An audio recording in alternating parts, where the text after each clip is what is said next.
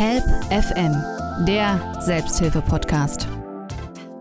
Herzlich willkommen zur ersten Ausgabe unseres reinen Help FM Podcastes. Das Jahr hat begonnen 2020. Wir gehen also neue Wege und bei mir im Studio ist Konrad Winkler, ein alter ja Veteran, kann man sagen, der Help FM Redaktion. Konrad, du hast ein ganz besonderes Thema für unseren ersten Podcast mitgebracht und zwar möchtest du ein sehr interessantes Buch vorstellen, das in den USA erschienen ist und das natürlich auch mit dir zu tun hat. Du bist ja Leiter der Selbsthilfegruppe Borreliose. Konrad, erzähl doch mal ein bisschen, warum hast du dieses Buch, ja, wie spricht man es aus, Lime oder Slime, uns hier mitgebracht? Warum möchtest du das näher vorstellen? Ja, es ist ein Buch, was im Jahr 2019 hier in Deutschland übersetzt wurde und herausgebracht wurde und es heißt Slime. Wenn man sich das anschaut, äh, auf den ersten Blick kann man daraus eigentlich erstmal nichts erkennen für den Laien. Aber das S durchgestrichen ist ja ganz eindeutig ein Dollarzeichen. Und dieses Dollarzeichen äh, hat eine Bedeutung zu unserer Erkrankung, nämlich Lyme ist der Ort der Borreliose-Entdeckung in Connecticut und bei uns in Deutschland wird es ja beschrieben unter Lyme-Borreliose und das bedeutet eigentlich, dass man also das Dollarzeichen mit Lyme in Verbindung bringt mit Korruption, Wissenschaftsbetrug und vor allen Dingen auch mit der Einführung von neuen Diagnosecodes. Also ein kritisches Buch äh, kann man natürlich dem entnehmen und das Dollarzeichen, es als Dollarzeichen soll also natürlich schon darauf hinweisen, dass natürlich hier auch eine Menge, Menge Geld mit Krankheiten verdient wird. Ne? Also auch eine Kritik am Gesundheitssystem und an der Pharmaindustrie. So ist es und wir wissen ja alle, Borreliose-Kranke äh, bedeutet es sehr oft, dass sie jahrelang, wenn nicht lebenslang Leiden haben und oft sehr, sehr spät eine Diagnose bekommen. Und die Autorin Jenna Leché Sayer ist ja selbst an Borreliose erkrankt und hat das auch miterlebt, was da so alles vor sich ging. Und hat eben gemerkt, dass gerade in Bezug auf äh, eine vernünftige Behandlung sehr oft die Menschen abgedrängt werden in der Gesellschaft und stellte dabei fest, wie viele Zusammenhänge es gibt zwischen Pharmaindustrie, zwischen Ärzten und vor allen Dingen auch den Versicherungsträgern, denn normalerweise ist ja ein Zeckenstich auch eine äh, ein Unfall. Und einen Unfall kann man auch in einer Unfallversicherung eigentlich regeln lassen. Mhm. Und die Autorin äh, Jenna Lichet Thayer, die weiß, wovon sie redet. Sie kommt ja eigentlich aus diesem System. Ne? Sie war ja sogar mal leitende Beraterin der US-Regierung, hat auch für die UNO gearbeitet. Also die äh, weiß im Grunde hautnah aus eigenem Erleben, was sie da jetzt kritisiert. Ja, Jenna Lechet Sayer war ja Master of International Affairs. Das heißt also, sie ist ein Meister auf internationale Angelegenheiten mit verschiedenen Schwerpunkten wie betriebs- und volkswirtschaftliche sowie rechtliche und politische Aspekte gewesen. Sie hat ja 33 Jahre Erfahrung, gerade im basispolitischen Engagement in 42 Ländern gehabt. Und sie war auch Beraterin der US-Regierung und der Vereinten Nationen. Mhm. Und in ihrer Expertise geht es vor allen Dingen darum, dass sie sehr viel Transparenz, Verantwortlichkeit und Menschenrechte darstellt. Help FM, der Selbsthilfe-Podcast. Bei uns ist das in einem sehr kleinen Verlag nur äh, erschienen. Also wie die Breitenwirkung jetzt war in den, in den USA, ähm, kann ich nicht sagen. Ich weiß nicht, ob du dazu ähm, was weißt. Was mich nochmal interessieren würde, was hat dich jetzt vielleicht speziell in diesem Buch weitergebracht? Gab es da irgendeine Erkenntnis, wo du gesagt hast, ja, das ist es, das habe ich schon mal gefühlt oder das wusste ich so gar nicht? Also ich bin ja selbst seit 1984 ein Jahr an dieser Erkrankung betroffen. Und ich habe ja erst 1998 meine eigenen äh, Diagnose bekommen. Und die Jahre davor hieß es eigentlich immer nur, sie sind überarbeitet, sie müssen mal eher aus dem Büro gehen. Und da hatte ich schon also ganz schlimme Knie gehabt. Also eine Leimarthritis war eigentlich da schon zu erkennen. Aber ich selbst auch damals äh, habe nie was von Borreliose gewusst und habe dann also, als ich über meine Hausärztin die Diagnose bekam, erstmal wirklich nachforschen müssen, was ist denn überhaupt eine Borreliose? Und das hat mich schon eigentlich sehr nachdenklich gemacht. Und dieses Buch, warum stellen wir das vor? Es ist ja die tägliche Arbeit eigentlich auch von mir. Man ist ja beraten täglich und an die Betroffenen melden sich, die haben so viele Schicksale eigentlich, die man gar nicht laufend aufzählen könnte. Und das Schlimme ist, es nimmt einen ja auch selbst sehr mit, weil man sehr viel Kraft aufwenden muss, um den Menschen auch die richtigen Worte zu geben, den Menschen die richtigen Hinweise zu geben, wohin können sie sich wenden, um endlich vielleicht zu ihrer langen Erkrankung, manchmal auch der Kinder, endlich einen Weg zu finden, aus diesem Loch herauszukommen. Und das hat für mich also dann, also als ich das Buch erstmal gelesen hatte, doch und mich sehr nachdenklich gemacht. Und vor allen Dingen muss ich sagen, diese vielen Schicksale, die da aufgeführt sind, die haben also sehr viele Ähnlichkeiten auch bei unseren Betroffenen hier in Deutschland gebracht. Help FM, der Selbsthilfe-Podcast. Du hast das ja schon in deiner Gruppe vorgestellt, wie ich schon sagte, du bist ja Leiter der Selbsthilfegruppe und du hast ein Interview uns mitgebracht. Du hast mit Elisabeth aus deiner Gruppe gesprochen und sie mal gefragt, wie sie denn dieses Buch aufgenommen hat. Und da hören wir jetzt mal rein. Ja, die Schicksale von Borreliose-Betroffenen, äh, die sind mir nicht unbekannt äh, weil ich die aus der Selbsthilfe erlebt habe, nicht nur bei mir selber. Was mich besonders betroffen gemacht hat, waren zwei Dinge. Die Autorin äh, beschreibt verschiedene Beispiele von Repressionen, die Ärzte, die sich für Borreliose-Kranke einsetzen, erfahren haben. Und als zweites, was mich noch mehr berührt hat, äh, wie geht es Familien mit Kindern von Borreliose betroffenen Kindern? Die Autorin beschreibt das Schicksal von Kindern aus den Niederlanden. Wenn diese Kinder krank sind, so krank sind, dass sie nicht mehr in die Schule gehen können, wird das als psychosomatisch eingestuft und als Opfer schlechter Eltern gesehen. Das sogenannte Münchhausen-Stellvertreter-Syndrom. Also die Familien leiden nicht nur unter dieser Krankheit, sondern auch aus der Ausgrenzung aus der Gesellschaft. Und ich denke, das ist ein sehr, sehr starkes Schicksal. In diesem Buch geht es auch um Menschenrechte, Korruption und Diagnoseschlüssel. Was sagst du zu den Menschenrechten, die ja bei uns im Grundgesetz verankert sind? Das heißt zum Beispiel Recht auf Gesundheit. Also erstmal würde ich den Artikel 1 des Grundgesetzes anziehen. Die Würde des Menschen ist unantastbar. Und ich habe in der Vergangenheit erlebt, wie ich äh, behandelt wurde, wie die Diagnose meiner Biose angezweifelt wurde, äh, wie mein Weg dahin war, Erwerbsminderungsrente zu, äh, zu bekommen. Und äh, da erlebte ich oft Situationen, die äh, wo ich äh, ja, in meiner Würde verletzt wurde. Und in meiner Würde wäre wär ich auch verletzt und auch besonders mein Recht auf Gesundheit wenn äh, die Behandlungen, die mir gut tun, wo es keine Alternativen zu gibt, wenn die von der Kasse nicht übernommen werden. Und derzeit sieht es so aus, dass ich ungefähr, um wieder besser, damit es mir besser geht, ungefähr 500 Euro im Monat privat dafür bezahle. Und äh, die Therapie hat Erfolg, aber wie gesagt, ich muss sehen, wie ich das Geld aufbringe. Also es geht an die Substanz, bei dir auch speziell und bei vielen anderen, wie wir es ja auch aus der Gruppe können. Help FM, der Selbsthilfe-Podcast.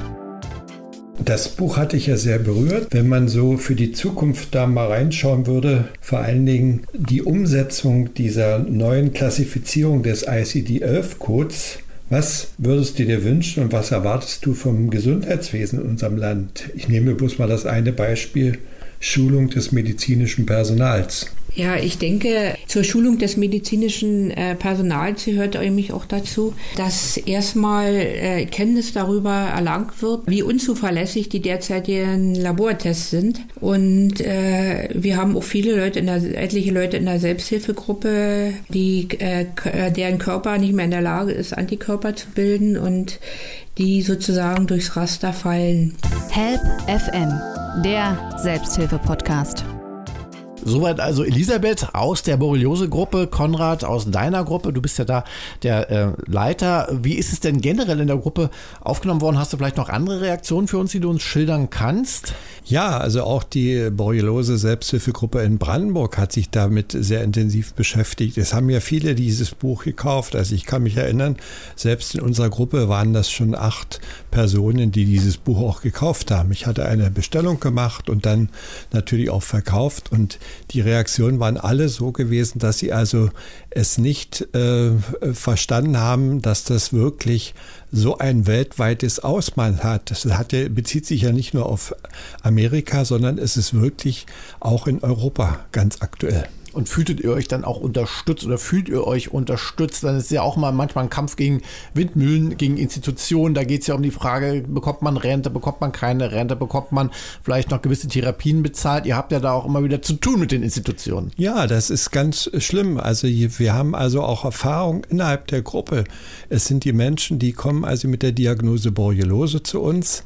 Und im Rentenverfahren zum Beispiel passiert auch oft, sie werden unter Fibromyalgie oder CFS, also dieses Chronik-Fatigue-Syndrom, das bedeutet Erschöpfung, mhm. äh, dann in die Rente geschickt oder eben vor allen Dingen als psychosomatische Erkrankung. Ich hatte schon gesagt, das Buch in deutscher Übersetzung in diesem Jahr erschien bei einem ganz kleinen Verlag. Tradition heißt der äh, Verlag, also nicht bei den ganz großen Playern, muss man auch das Buch kennen, kann man aber natürlich beziehen, muss man dann direkt, kann man entweder im Buchhandel, im Buchladen direkt bestellen oder eben im Internet. Help FM, der Selbsthilfe-Podcast. Auch die Ärzteschaft in Deutschland hat ja da sehr verhalten oder gar nicht reagiert, aber wir haben einen Experten jetzt gleich im Studio, Rolf Jansen-Rossek, mit dem wir auch schon die ein oder andere Help-FM-Sendung gemacht wird. Er ist ja Tropenmediziner, Experte gerade auch für Infektionskrankheiten, damit auch für Borreliose. Und dann werden wir bei ihm jetzt mal nachfragen, wieso sein Fazit und seine Einschätzung ausfällt über dieses Buch, das in Amerika Furore gemacht hat, Slime. Ja, aus der Sicht der Medizin, aus der Sicht der Infektologie muss man sich dieses Buch sicherlich durchlesen und ein Kommentar dazu ist wichtig. Ich sehe in diesem Buch einen Aufschrei, einen Aufschrei und zwar der Betroffenen. Und hier hat es eine Frau, die viel Erfahrung hat, eben halt auf recht gute Art und Weise geschafft, äh, diesen Aufschrei zu artikulieren. Sie hat Erfahrung mit äh, Politik, sie hat Erfahrung im Wissenschaftsbereich und sie hat hier auf einer konzentrierten Art und Weise, wohl in einem Art Selbstverlag, es ist ein Paperback eher als ein gebundenes Buch, hat sie versucht, eben halt diesen Aufschrei nochmal deutlich zu machen. Help FM, der Selbsthilfe-Podcast. Was ist das für ein Aufschrei? Also was soll damit bezweckt werden? Eigentlich hat sie das Schwert ergriffen und will eben halt einen Kampf führen, der wieder dahin führt, wo wir schon lange hin müssten, nämlich zurück zum Bewusstsein, dass wir viele Infektionskrankheiten haben, die die Menschen betreffen, chronisch oder akut.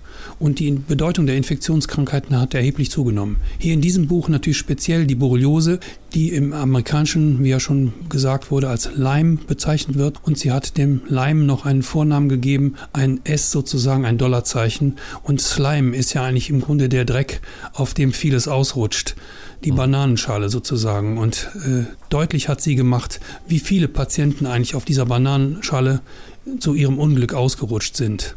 Und man muss einfach klar formulieren, die Medizin hat einen guten Weg genommen und es gibt viele, viele neue Erkenntnisse. Offensichtlich hat man dabei aber verpasst, auf die Infektologie in der Tiefe einzugehen, die sie eigentlich für alle Bereiche der Medizin hat. Eigentlich brauchten wir eine Renaissance der Infektologie und wir brauchten eine Integration in alle Bereiche der Medizin, von der Urologie bis zur inneren Medizin, von der Chirurgie, wo ja teilweise durch die MRSA und viele andere Erreger, die in der heutigen Zeit so eine große Bedeutung gewonnen haben, aber immer wieder der Blick abgelenkt worden ist und zwar der Blick auf die chronischen Infektionen, die eben doch eine große Bedeutung für die gesamte Bevölkerung haben. Und hier hat sie einen Schritt gemacht, der natürlich recht provokativ ist, das muss man verstehen. Ohne Provokation lässt sich praktisch hier auch gar nichts machen. Sie sind ja nun Truppmediziner, Experte auf diesem Gebiet der Infektionskrankheiten, wie ich eingangs schon gesagt habe. Können Sie sich denn erklären oder den Hörern äh, kurz zumindest erklären, äh, warum sind denn diese Infektionen so ins Hintertreffen geraten? Warum spielen die nicht diese große Rolle in der Forschung? Ja, das ist eigentlich zunächst auf den ersten Blick unerklärlich und ich habe mir die Frage auch viele Jahre gestellt, habe auch versucht mit Kollegen darüber zu diskutieren, die ja in diesem Bereich auch spezialisiert sind, wobei es gar nicht so viele gibt. Und die meisten sogenannten Infektologen, die sind eben halt in der Tropenmedizin, eine sehr spezialisierte Medizin, die sich eigentlich nur mit Patienten aus den tropischen Regionen beschäftigt, die also zurückkehren und da erkrankt sind. Eine hochinteressante Medizin, weil sie eigentlich für mich persönlich genau die integrative Medizin ist, die wir brauchen brauchen. Wir fragen den Menschen, wo kommt er her? Wir fragen ihn, was hat er gemacht? Wir fragen ihn auch, mit wem hat er Umgang gehabt? Und so wissen wir auch, was der Patient dann unter Umständen hat. Warum diese Fragen für viele Menschen in unserer Gesellschaft nicht gestellt werden, die eben halt mit ihren Familien ja auch kommunizieren wollen über ihre Krankheit, mit ihren Ärzten kommunizieren wollen über ihre Krankheit. Warum hier nicht der Fokus wieder, wie das früher in Deutschland ja üblich war, auf die Infektologie gelegt wird, ist zunächst unklar. Mhm. Aber wenn man dann das Statement liest eines sehr berühmten Mediziners, einer vielleicht der ganz großen Internisten Europas, Professor Siegenthaler. Und zwar hat er das geschrieben kurz vor seinem Tod 2004 in dem großen Buch der Infektologie. Dann erklärt sich vieles, wenn man da nachliest, dass eben halt offensichtlich der Blick verloren gegangen ist für die Infektologie und man sich doch mehr auf andere Dinge gekümmert, äh, um auf andere Dinge konzentriert hat. Und diese Konzentration auf die anderen Schwerpunkte der Medizin vielleicht ein besseres Geschäftsmodell gewesen ist. Mit der Infektologie kann man sicherlich nicht so viel verdienen, wenn man die Patienten therapiert. Das könnte ein Verdachtsmoment sein. Siegenthaler hat das so explizit nicht formuliert, aber er hat deutlich gemacht, wo mittlerweile von der universitären Medizin, von der Ausbildung der Mediziner angefangen bis letztendlich zu den Kliniken oder den niedergelassenen Ärzten erhebliche Defizite aufgetreten sind. Und wenn man das eben konzentriert auf Leim, die Leimborreliose, die schwere chronische Erkrankung vieler Tausender von Menschen, dann findet man hier im Buch eine ganz klare Spur und von, findet auch eine wüste Spur eigentlich, die diese Unachtsamkeit eigentlich im Hinblick auf die chronischen Infektionen in der Bevölkerung hinterlassen hat. Mhm. Und das ist ja das, was die Autoren auch anspricht, deswegen ja Slime, Dreck, aber auch die Kombination mit Lyme, das ist amerikanisch für Borreliose und davor das erst eben als Dollarzeichen, also auch die klare Kritik natürlich daran, was Sie schon erwähnt haben, dass man offenbar mit Infektologie nicht so viel Geld machen kann und da sollte man natürlich schon den Finger in die Wunde legen. Vielen Dank für Ihre Einschätzung, Rolf Jansen-Rotzek. Gerne, danke. Help FM, der Selbsthilfe-Podcast. Wir sprechen in unserem heutigen Podcast über Slime, ein kritisches Buch von Jenna Luche-Sayer in den USA erschienen, in diesem Jahr auch auf Deutsch. Wir haben jetzt schon einiges über den Inhalt gehört, auch einige Meinungen drumherum, nicht zuletzt auch eine Expertenmeinung. Jetzt äh, eben gerade, Konrad, du hast ja dieses Buch vorgestellt, jetzt hier im Podcast auch schon in deiner Gruppe. Viel Kritik, aber es gibt auch Licht ein bisschen im Tunnel, sagst du zumindest, und zwar seitens der Weltgesundheitsorganisation. Erklär mal. Ja, diese Arbeit des Gremiums von, Wissenschaftlern, Ärzten unter Leitung von Duché Saya hat natürlich Folgendes gebracht, dass diese Arbeit der bei der WHO im Jahre 2017 18 eingereicht wurde und im Jahr 2019, also speziell am 22. Mai, kam dann der Beschluss, dass die WHO diese Krankheit Borreliose mit den neuen Klassifikationsschlüsseln, also diese ICD-11, wirklich jetzt aufgenommen hat. Und neben den ICD-Schlüsselcodes äh, sind vor allen Dingen also auch für die Menschen die Grundlagen der Verletzung der Menschenrechte mit aufgenommen worden. Und das bedeutet, eigentlich alle Länder der Erde sollen bis zum 01.01.2022 dieses umsetzen.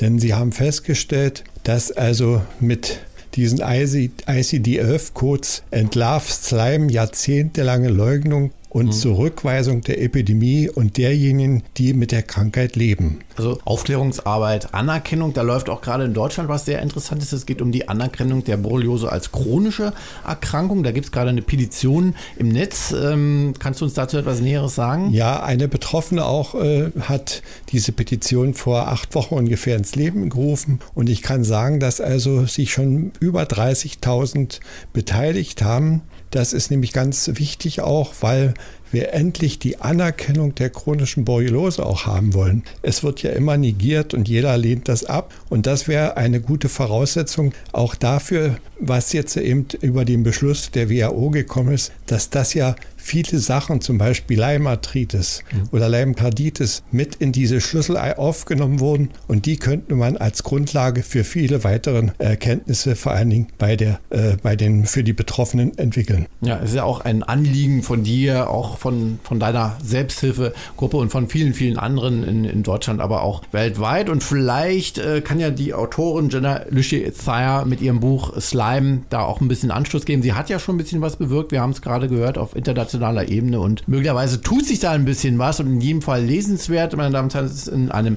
Kleinverlag erschienen, Tradition und wenn Sie es googeln wollen, geschrieben S-L-Y-M-E. Also wir versuchen das auf alle Fälle. Wir versuchen diese Informationen der der Kurzfassung zu diesem Buch vor allen Dingen Ärzten zu geben. Wir haben auch Bücher ja gekauft. Wir haben in die Bibliothek hier in Potsdam und auch in Brandenburg ein Buch abgegeben. Es ist leider noch nicht in der Auslage. Die Menschen können nicht darauf zurückgreifen. Und das macht uns wieder sehr nachdenklich, wer hier was verhindert oder warum es noch nicht geschehen ist. Aber dafür gibt es auch das Internet, ne, wo man ja immer wunderbar alles reinstellen kann. Konrad, vielen Dank, dass du den Podcast äh, vorbereitet hast. Wir haben heute das kontrovers diskutierte Buch Slime von Jenna Lüsche-Zeyer näher vorgestellt. Meine Damen und Herren, das war der erste Help FM Podcast und am Mikrofon verabschiedet sich Oliver Geldener. Bis zum nächsten Mal. Machen Sie es gut und vor allem bleiben Sie gesund. Help FM, der Selbsthilfe-Podcast.